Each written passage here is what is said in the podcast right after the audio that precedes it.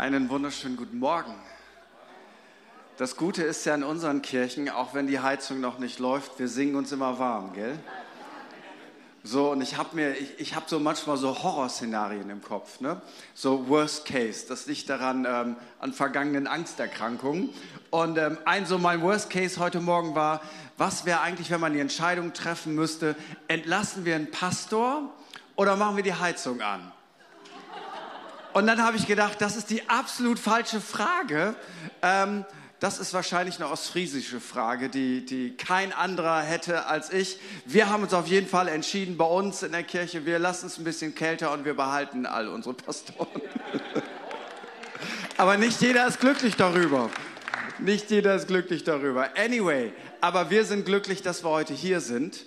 Ähm, unsere Pastoren in Spee, Sie sind ja schon Pastoren in der Gemeinde aber jetzt sind sie auch bald Pastoren mit einem offiziellen Titel, haben sich heute entschieden, Fliege zu tragen. Vielleicht habe ich da auch was verpasst, aber das sieht richtig großartig aus. Also voll gut.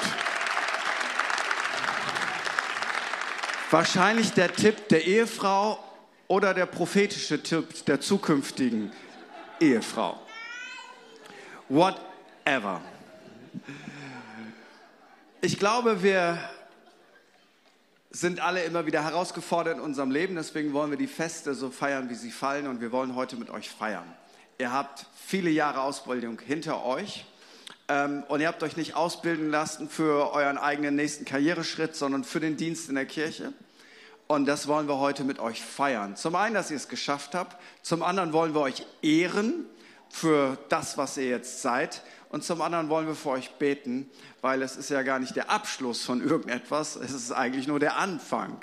Und das Beste soll ja noch kommen.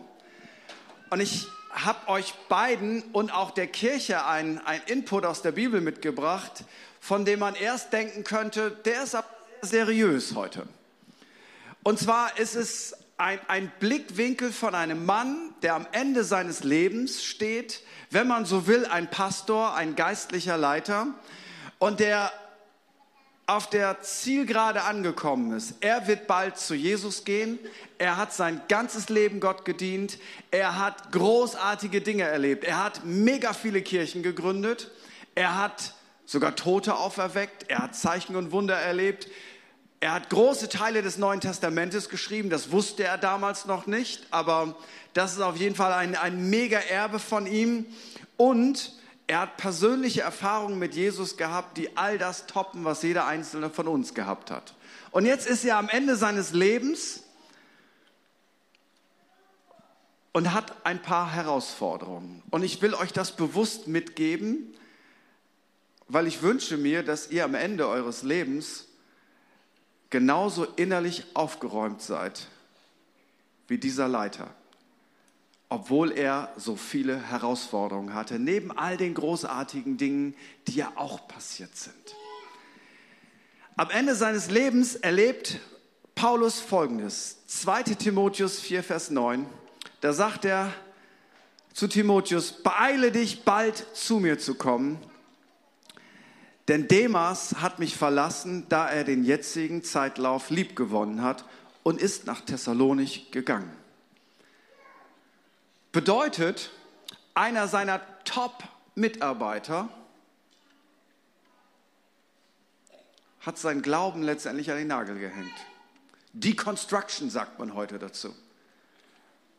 Und man könnte denken, hey, wie, wie kann denn jemand seinen Glauben verlieren, der mit dem Apostel Paulus unterwegs ist, der Zeichen und Wunder gesehen hat, der gesehen hat, wie neue Kirchen ins Leben gekommen sind, wie Menschen frei geworden sind. Wie kann der seinen Glauben verlieren? Und der erste Gedanke wäre vielleicht, wir sind ja in einer Schuldgesellschaft, irgendjemand muss doch Schuld haben, dass dieser Mann seinen Glauben verloren hat.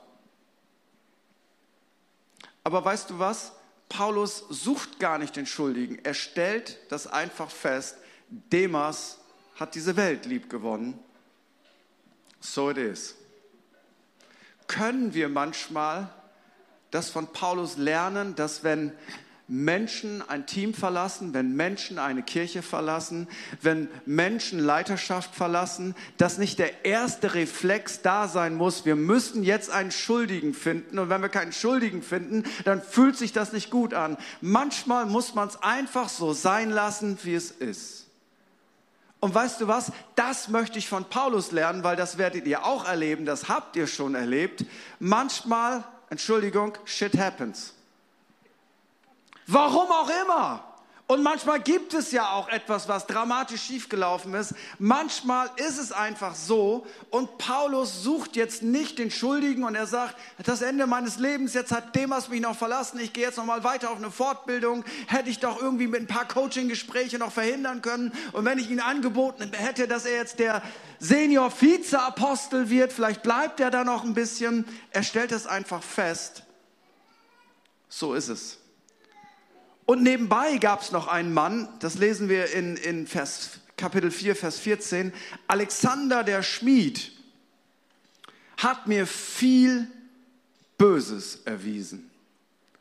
Du denkst, wer will dann einem alten Mann viel Böses erweisen? Aber es ist einfach so. Paulus sagt, dieser Mann hasst mich. Und ganz sicher hat Paulus nicht irgendwie etwas Böses getan, damit dieser Hass gerechtfertigt ist. Vielleicht sah Paulus auch nur so aus wie der schlimmste Feind dieses Schmiedes und Paulus triggert ihn unbewusst, aber es passiert.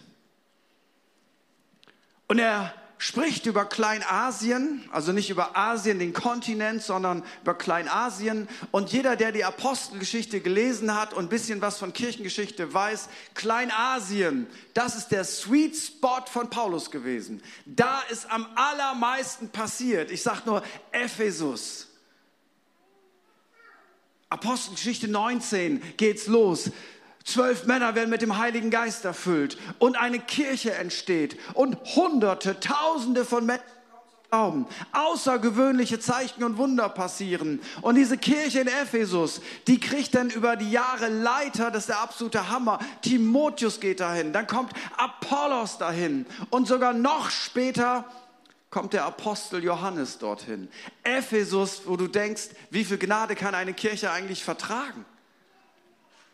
Von Ephesus aus werden weitere Kirchen gegründet. Wir finden sie in den, im Buch der Offenbarung, weil Ephesus war ein apostolisches Haus. Von Ephesus aus ging das Wort des Herrn um in ganz Kleinasien. Also Kleinasien ist für Paulus Sweet Spot.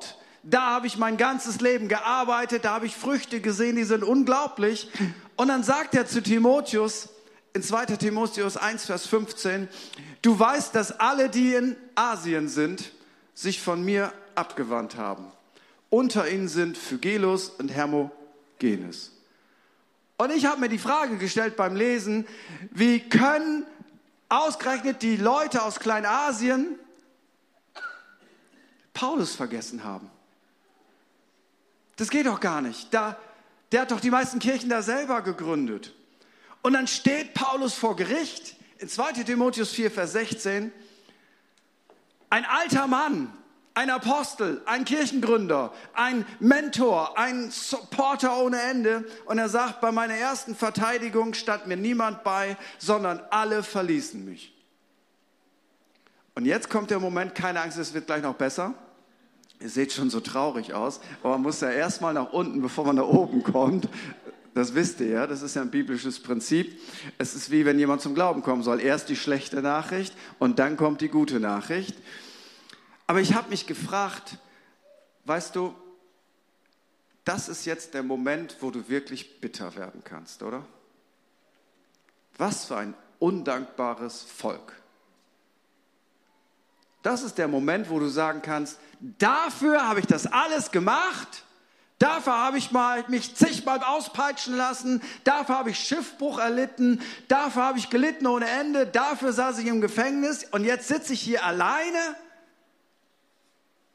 Hammer. Sehr, sehr bitter. Und weil wir ja auch von Gottes Wort herkommen und nicht nur schon in der Natur nicht nur einen Sommer haben und nicht nur einen Frühling haben, sondern auch einen Herbst und einen Winter. Kennst du das? Mitarbeiter verloren, Gemeinde enttäuscht, Böses erlebt, obwohl du Gutes wolltest? Dann herzlich willkommen im zweiten Timotheusbrief.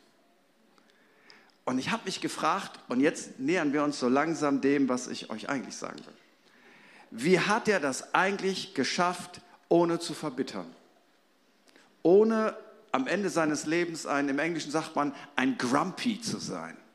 Weißt du, so alt heißt ja nicht gleich reif. Alt heißt erstmal nur alt. Man kann alt und versöhnt sein, man kann aber auch alt und verbittert sein. Man kann grumpy werden. Paulus war kein Grumpy. Wie hat er das geschafft, ohne zu verbittern? Erstens, und das möchte ich euch mitgeben, weil ihr werdet einige Beulen in eurem Dienst erleben. Aber das Auto wird ankommen. Das Auto wird ankommen und es wird repariert werden. Und das ist großartig, weil Gott zu dienen ist das Schönste, was es gibt auf dieser Welt. Definitiv. So Paulus, und hier kommt der erste Schlüssel, den wir, glaube ich, im Westen ein bisschen vergessen haben. Paulus ging davon aus, dass er herausfordernde Zeiten, ein anderes Wort dafür ist Leid, dass er das erleben wird. Weil er sagt in 2 Timotheus 3, Vers 12, alle aber auch, alle aber auch, alle aber auch, die gottesfürchtig leben wollen in Christus Jesus, werden verfolgt werden. So für Paulus war das nicht eine Verheißung, sagt, nehmt das mal in Anspruch, dass ihr Verfolgung bekommt, betet dafür, stimmt damit überein, sprecht das aus. Das ist die einzige Verheißung, die von alleine passiert, ohne dass du sie in Anspruch nehmen musst. Manche Predigten, der Philipperbrief drückt das aus, um Paulus zu ärgern. Was ist das denn für eine Motivation? Sie predigten, um Paulus zu ärgern. Und ich hätte gesagt, mit dieser Motivation, Paulus zu ärgern, sollten die überhaupt nicht predigen. Und Paulus sagt, ist ganz egal, Hauptsache Christus wird gepredigt.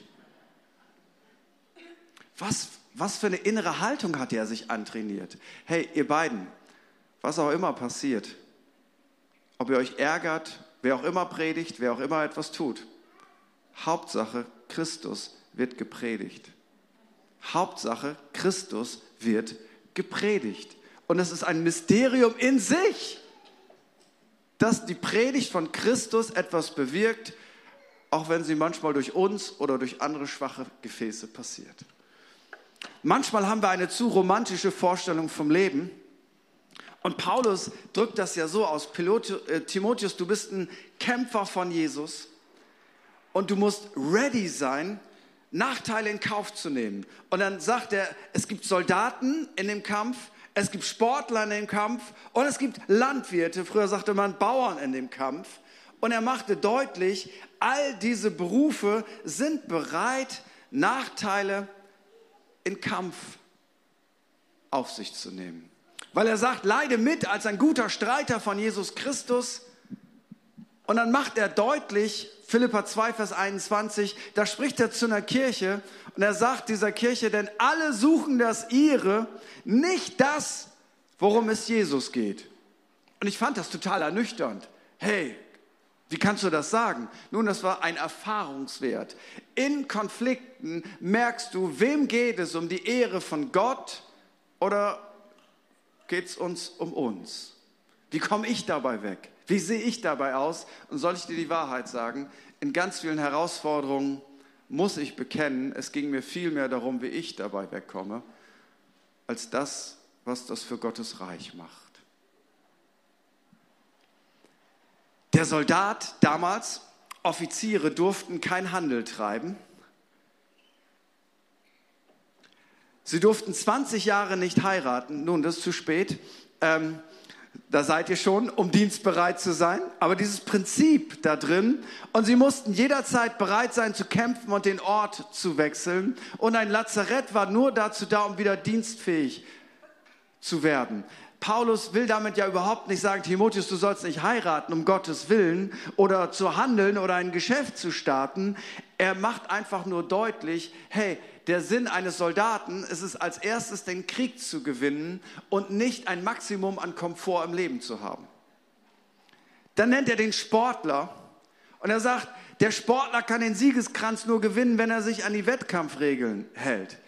Und der Sportler kann nur ankommen, wenn er sich vorbereitet hat. Nein, es ist nicht verboten, wenn du einen Marathon laufen willst. Es ist nicht verboten, dass du dir vier verschiedene Sorten von Kleidung anziehst.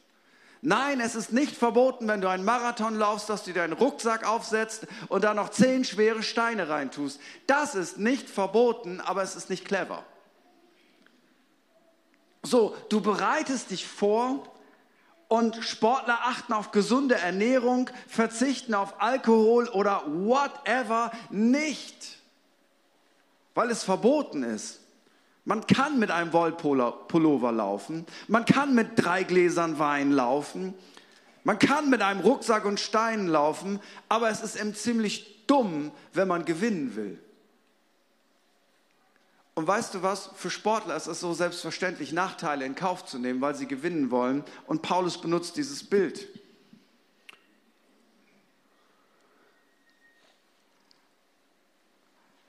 Das Zweite ist, Paulus lebte in konsequenter Vergebung.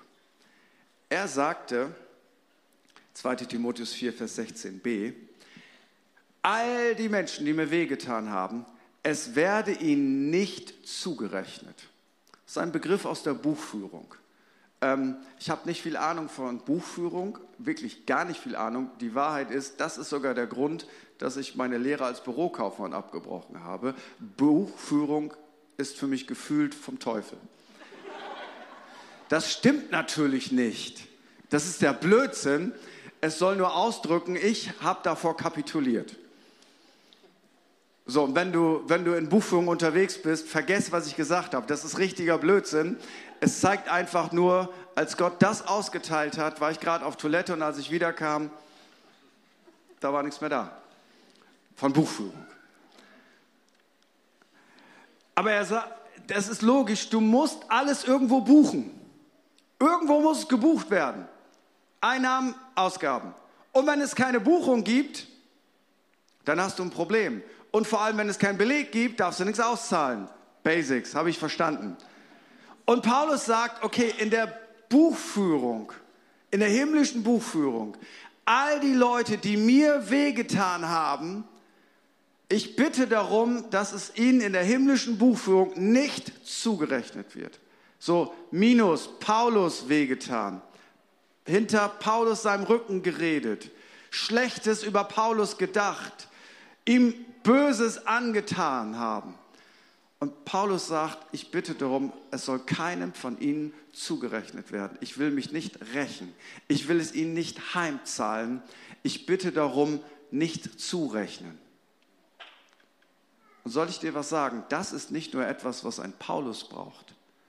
Das ist etwas, was wir alle brauchen, um das Leben zu überleben, weil das Leben ist nicht fair. Manchmal bin ich nicht fair und manchmal bist du nicht fair. Und manchmal ist das Leben nicht fair und manchmal ist die Kirche nicht fair und manchmal ist die Regierung nicht fair und manchmal ist die Nachbarin nicht fair und manchmal ist der Schwiegervater nicht fair und manchmal ist die Tochter nicht fair und manchmal ist die Mutter nicht fair. Hey, Freunde, wir alle sind noch nicht im Himmel. Das Leben ist nicht fair und wer sagt, ich erwarte ein ein perfektes, ausgeglichenes, faires, herrliches Leben ohne Herausforderungen. Es ist immer schön, es ist immer gut. Kann ich es jetzt erreichen? Ja, wenn wir jetzt für dich beten, dass du jetzt zu Jesus gehst.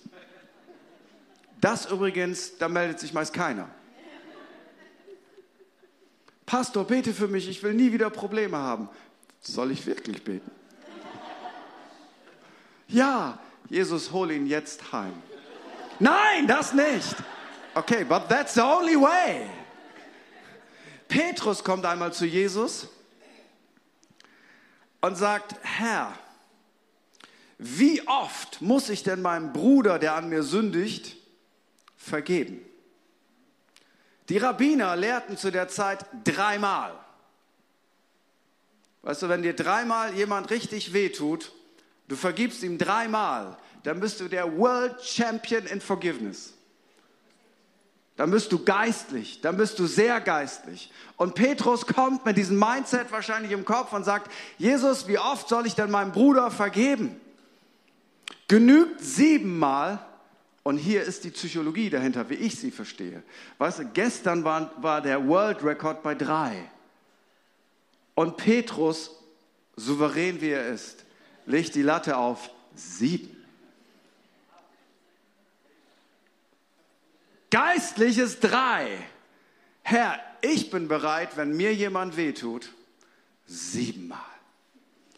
Und wahrscheinlich macht er sich so innerlich bereit für den großen Schulterklopfer unseres Herrn und sagt, Petrus, ich wusste es, du bist mein Champion. Petrus, dreimal, das ist, das ist für das Volk, weißt du. Aber du, du bist bereit, siebenmal zu vergeben. Petrus, ich wüsste nicht, was ich ohne dich machen würde. Also ich wusste, ich habe den richtigen Mann berufen. Und Petrus bereitet sich innerlich auf dieses Lob vor und denkt, yeah, ist schon gut, dass er mich hat. Hammer. Und Jesus sprach zu ihm, ich sage dir, bist ein super Typ, toller Apostel, weiches Herz, danke. Ich sage dir nicht siebenmal, sondern siebzigmal siebenmal. Verstehst du? Vor fünf Minuten lag die Latte bei drei, dann lag sie bei neun und jetzt sind wir bei 490. Und was, was ich gedacht hätte, Petrus, stell doch nicht so blöde Fragen. Halt doch die Klappe. Aber ich glaube nicht, dass es Jesus um Mathematik ging. Ich glaube, Jesus wollte sagen, Petrus, du musst genauso oft vergeben, wie du verletzt worden bist. Und im Worst Case heißt das 490 Mal am Tag. Und ehrlich, ich kenne viele komische Leute, aber 490 Mal am Tag musste ich noch nie vergeben. Gut, ich war mal schlecht drauf, da war meine Frau nah dran. Ähm. Und ich sage manchmal auch gerne, ähm, wenn ich Leute gepikst habe, hey, mach dir keine Sorgen, ich reiz die anderen 489 Mal heute nicht mehr aus. Aber weißt du, was Jesus eigentlich sagen will? Freunde, wir, wir arbeiten mit Menschen. Jede Familie besteht aus Menschen. Alle Kinder sind keine vollkommenen Heiligen, die auf diese Welt gekommen sind. Alle Eltern sind keine perfekten Eltern, die alles richtig machen werden und nie einen Fehler in der Erziehung machen werden. Alle Großeltern sind nicht perfekt. Alle Enkelkinder sind nicht perfekt. Und hey, ob du es glaubst oder nicht, für alle Singles, alle Partner sind auch nicht perfekt. Manch einer denkt ja, wenn ich endlich eine Beziehung habe, dann wird das Leben großartig. Und das ist wahr. Das Leben wird großartig. Aber parallel wird auch dein Charakter in einer Art und Weise geschärft, wie das nie passieren würde. Das geht nur über Reibungen und Spannungen. Aber bei Julia Roberts und so war das nie so. Die haben sich immer geliebt und die Socken von Brad Pitt, die, die haben nie gerochen, weißt du, und die Zahnpastatube hat er immer ordentlich hingelegt. Ja, aber das gibt's alles nicht in echt. Das ist einfach nur Blödsinn. Wir arbeiten in unseren Familien mit Menschen, mit von Gott geliebten Wesen, mit herrlichen Persönlichkeiten. Wie schrecklich wäre es, wenn wir einsam wären, wenn keine Menschen um uns herum wären. Das wäre grausam. Aber Menschen sind Menschen und wo Menschen sind, werden wir Fehler machen. Wo Menschen sind, werden Menschen enttäuscht werden und Du sagst, ja, aber in meiner Firma ist das nicht so. Auch in deiner Firma wird es so sein, dass Menschen dich verletzen, dass negative Dinge passieren. Und dann sagst du, aber dann komme ich in die Kirche, da wird das niemals passieren. Herzlichen Glückwunsch. People are people. Das Geheimnis ist nicht, dass wir perfekte Menschen brauchen. Das Geheimnis ist, wir sind von Gott aufgerufen, dass wir unser Herz täglich sauber halten, nicht verbittern und zur Not dreimal, wenn schlimm kommt, siebenmal und im Worst Case 490 Mal verzeihen und sagen, Jesus rechne das XY nicht zu. Und das bewirkt Folgendes. In dir entsteht keine Bitterkeit, in dir entsteht kein Zynismus, in dir entsteht nicht, ich will nichts mehr mit Menschen zu tun haben, mit Familie auch nicht, mit der Firma nicht, mit dem Chef nicht und mit der Kirche nicht. Ich will nichts damit zu tun haben. Es bewirkt einfach, dass dein Herz sauber ist und dass du danach Menschen einfach wieder lieb haben kannst und nicht zynisch bist und verbittert bist und sagst, ich will keinen Kontakt mehr mit Menschen, weil, by the way, Menschen sind auch das Großartigste, was es auf der ganzen weiten Welt gibt. Und Paulus hatte das verstanden. Jetzt war er allein. Und ich schließe jetzt mit diesem Gedanken. Er war allein vor Gericht. Alle hatten ihn verlassen. Und was macht Paulus?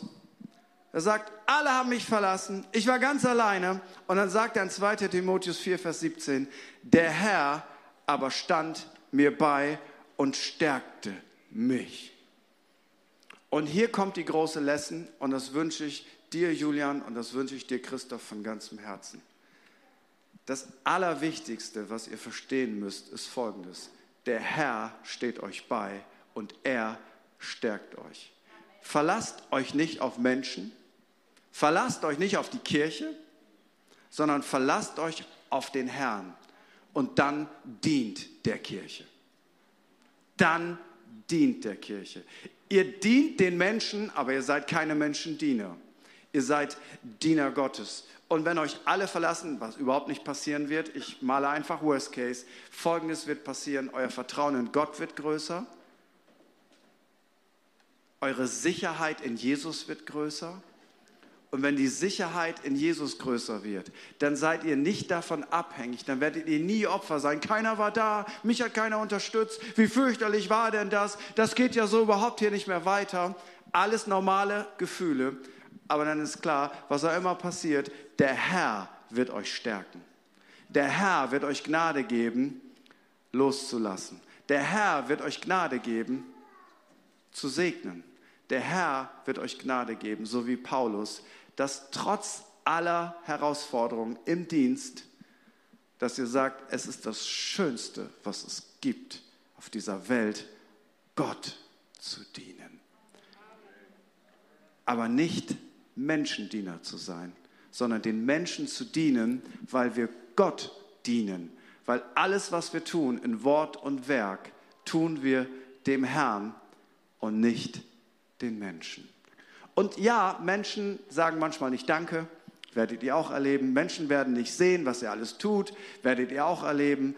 Und die Lösung ist nicht, das einzufordern.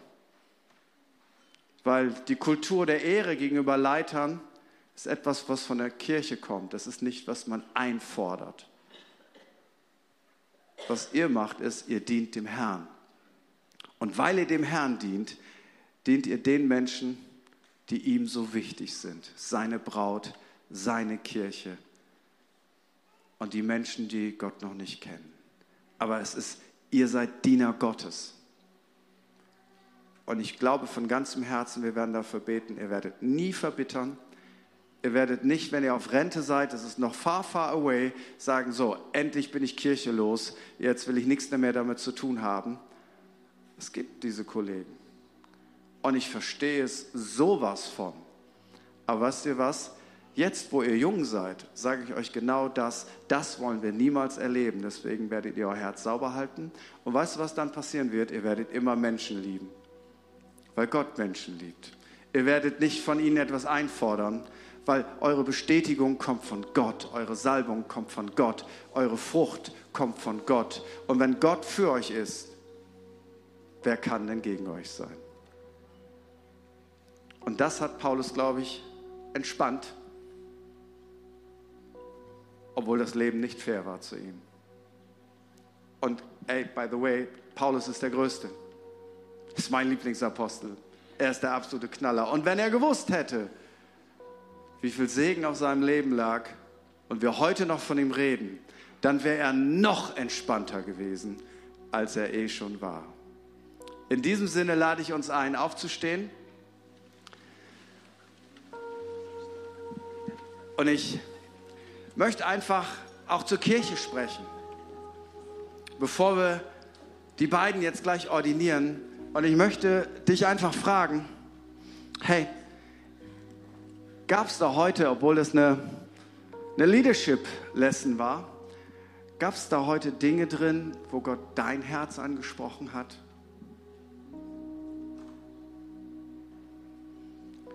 Dann ist das Beste, was wir tun können, ihm jetzt unser Herz hinzuhalten. Und wer auch immer dir eingefallen ist heute während der Predigt, wer dir wehgetan hat, ich habe nicht gesagt, wir rechtfertigen die Menschen, die uns wehtun. Ich habe einfach nur gesagt, wir lassen Gott den Richter sein. Und wir sagen, es werde keinem zugerechnet. Wer auch immer dich enttäuscht hat in deiner Familie, der Uni, in der Arbeitsstelle, ich sage nicht, dass das leicht ist, aber ich möchte Folgendes sagen. Zu verbittern ist viel schwerer als zu vergeben, weil dann bist du am Ende ein Grumpy. Meine Mama war acht Jahre im Seniorenheim. Acht Jahre. Sie war die beliebteste Person im Seniorenheim. Aus einem Grunde, weil ihr Herz immer aufgeräumt war und sie immer gesegnet hat. Es war herrlich. Ja, aber ihr Leben, Krieg, Flucht, Schwester von der Roten Armee vergewaltigt, angekommen als Flüchtling, niemand wollte sie haben, keine ausreichende Schulbildung, mit 18 aus dem Haus rausgeschmissen, weil sie zum Glauben an Jesus gekommen war, im Winter in einer Waschküche, wo das Wasser an der Wand gefroren war, zu überleben, weil sie zu Jesus gehörte. Es waren andere Zeiten als heute. Zwei Männer zu Grabe getragen, als Frau Gott gedient zu einer Zeit, wo das verboten war, wo jeder dagegen war, wo sie nur Ablehnung und Ärger bekommen hat.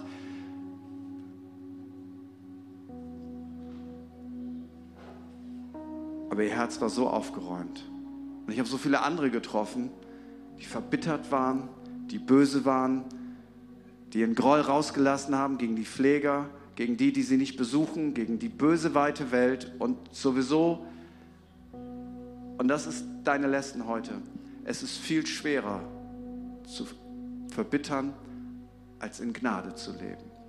Und ich möchte jetzt einfach das aussprechen für all die, die in der Familie, die in der Firma, die in der Uni oder die in der Kirche herausgefordert sind. Was auch immer wer auch immer dein Herz schwer gemacht hat, kannst du jetzt zu Jesus gehen, um deinetwillen und zu sagen, wer auch immer, es werde nicht zugerechnet. Lord, have mercy. Halte es einfach deinem Gott hin. Wenn du magst, streck deine Hand aus. Und Vater, ich bete, dass jetzt eine Welle von innerer Freisetzung in unsere Herzen hineinkommt. Wer auch immer uns wehgetan hat, es werde ihnen nicht zugerechnet im Namen von Jesus. Vater, und ich bete, dass du heute Morgen Herzen erleichterst, Schmerzen linderst und dass du uns Sicherheit gibst in dem Wissen, du wirst am Ende alles wohl machen auch wenn es zwischendurch sehr herausfordernd aussieht. Und in diesem Bewusstsein nähern wir uns jetzt nochmal der Gegenwart Gottes. Ihr führt uns hinein. Und wenn unser Herz dann berührt ist, dann werden wir sowas von fett für Julian und Christoph beten und von Herzen glauben, dass sie am Ende ihres Lebens sagen, es ist das Größte, Gott zu dienen. Wir haben Gemeinde gebaut. Wir haben Menschen zu Jesus geführt. Wir haben Leiter gefördert. Wir haben Teams aufgebaut. Wir waren Mentoren. Wir waren geistliche Leiter. Menschen sind zu Jesus gekommen. Neue Kirchen sind gegründet worden. Menschen sind gesund geworden. Ehen sind wiederhergestellt worden. Und was war da sonst noch? Ja, ein paar Challenges, aber alles ist gut. Alles ist gut. Come on, nehmt uns mit.